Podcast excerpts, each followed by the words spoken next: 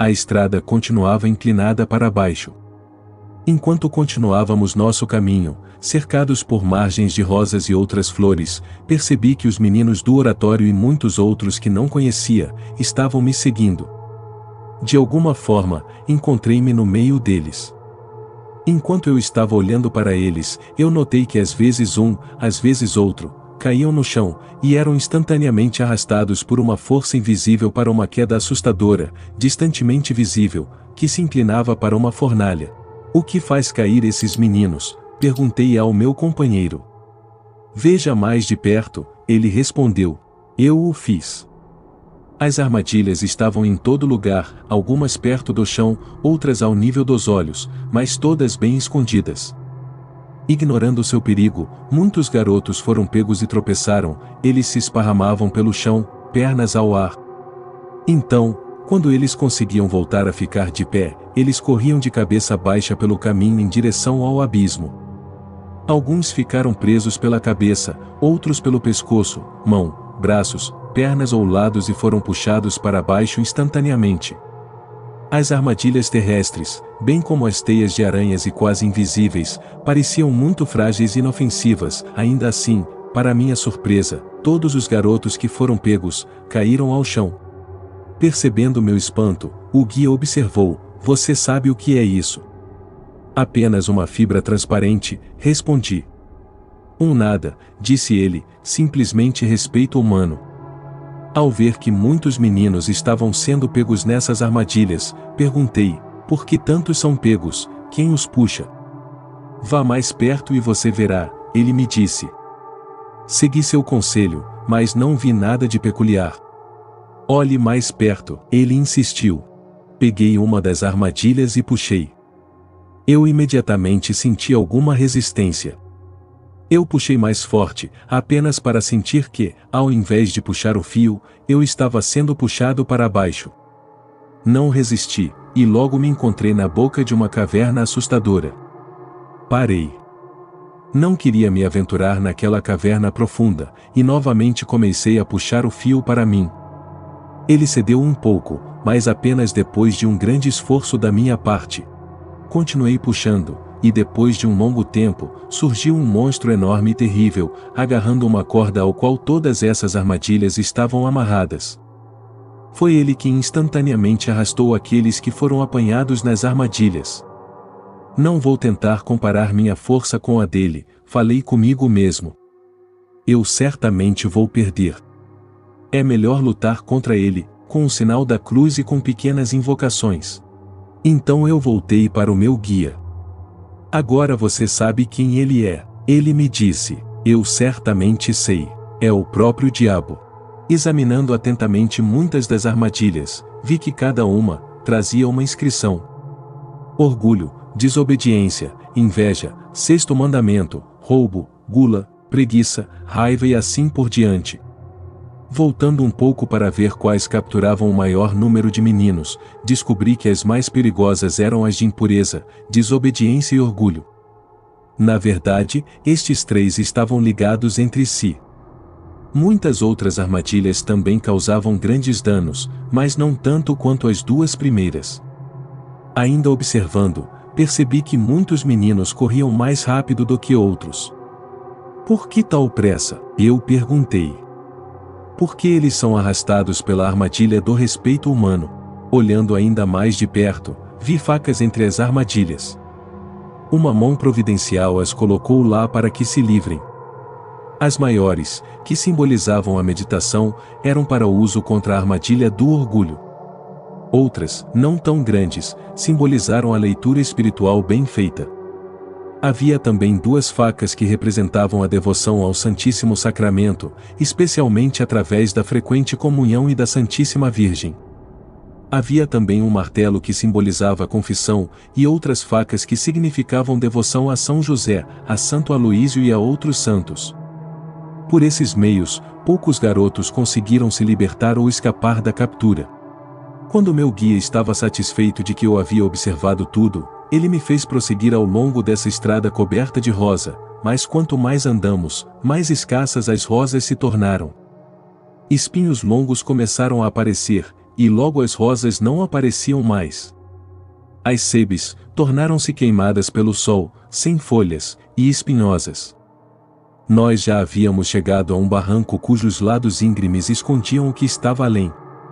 A estrada, ainda inclinada para baixo, estava ficando cada vez mais íngreme, escavada e eriçada com pedras e pedregulhos.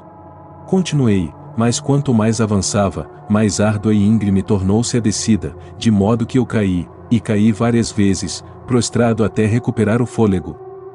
De vez em quando, meu guia me apoiava ou me ajudava a levantar. Estou ofegante, disse ao meu guia.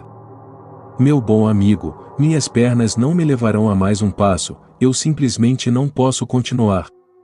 Agora que chegamos tão longe, você quer que eu o deixe aqui? Meu guia perguntou severamente. Com essa ameaça respondi: Como posso sobreviver sem sua ajuda? Então siga-me.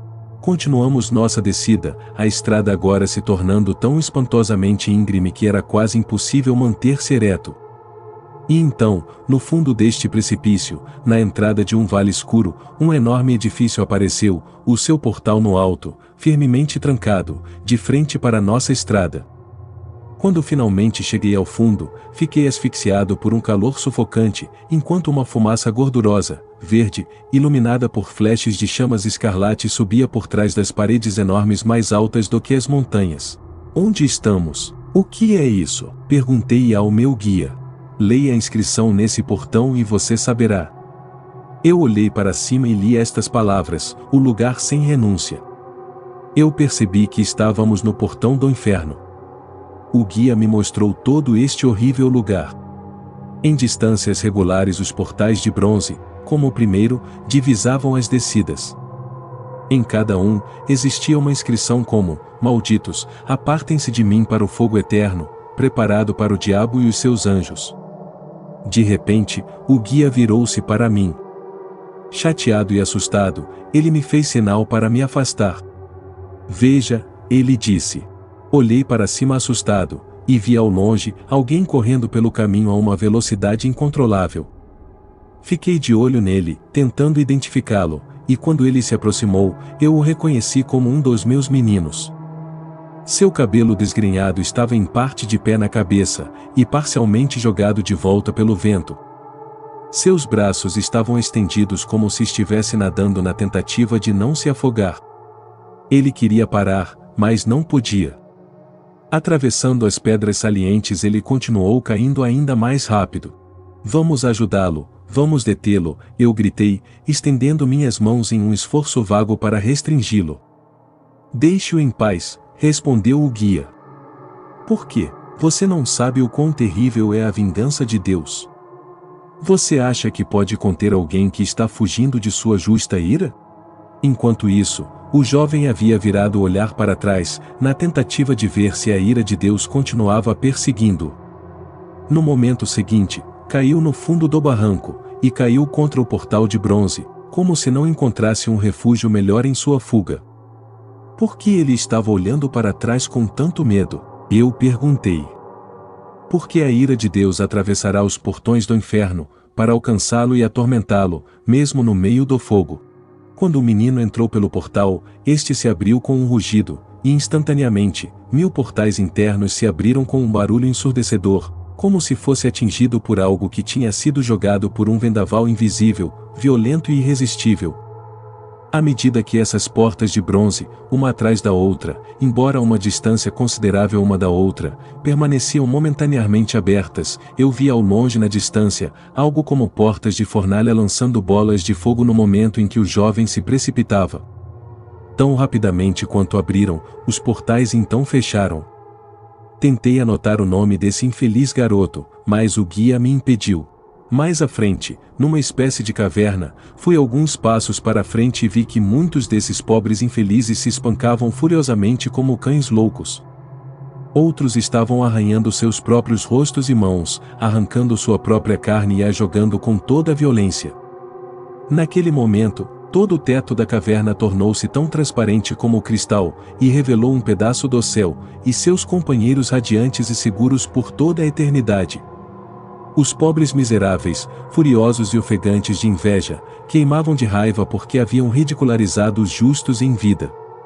Depois de ter presenciado vários horrores, meu guia me disse: agora que você viu o que os outros sofrem, você também deve experimentar um toque do inferno. Não, não, gritei aterrorizado. Ele insistiu, mas eu continuei recusando. Não tenha medo, ele me disse, apenas tente. Toque nesta parede. Não consegui reunir coragem suficiente e tentei fugir, mas ele me segurou de volta. Experimente, ele insistiu. Agarrando meu braço firmemente, ele me puxou para a parede. Apenas um toque, ele ordenou, para que você possa dizer que você viu, e tocou as paredes do sofrimento eterno e que você pode entender o que o último muro deve ser como se o primeiro fosse tão insuportável. Olhe para este muro. Eu o fiz com atenção. Parecia incrivelmente grosso. Há mil paredes entre esta e o fogo real do inferno. Continuou meu guia. Mil paredes as englobam, cada uma mil medidas grossas e igualmente distantes uma da outra. Cada medida são mil milhas. Esse muro, portanto, está a milhões e milhões de quilômetros do fogo real do inferno. É apenas uma borda remota de próprio inferno.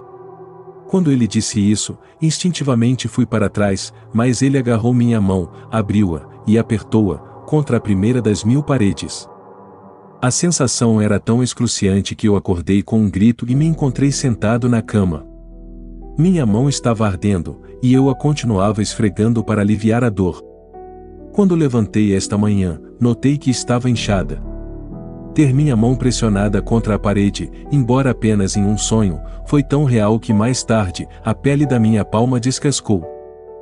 Tenha em mente que tentei não assustar-vos muito, e por isso não descrevi essas coisas com todo o seu horror quanto as vi e me impressionaram. Sabemos que nosso Senhor sempre retratou o inferno em símbolos porque se ele o descrevesse como realmente é, não o teríamos entendido. Nenhum mortal pode compreender essas coisas. O Senhor conhece-os, e ele os revela a quem ele quiser,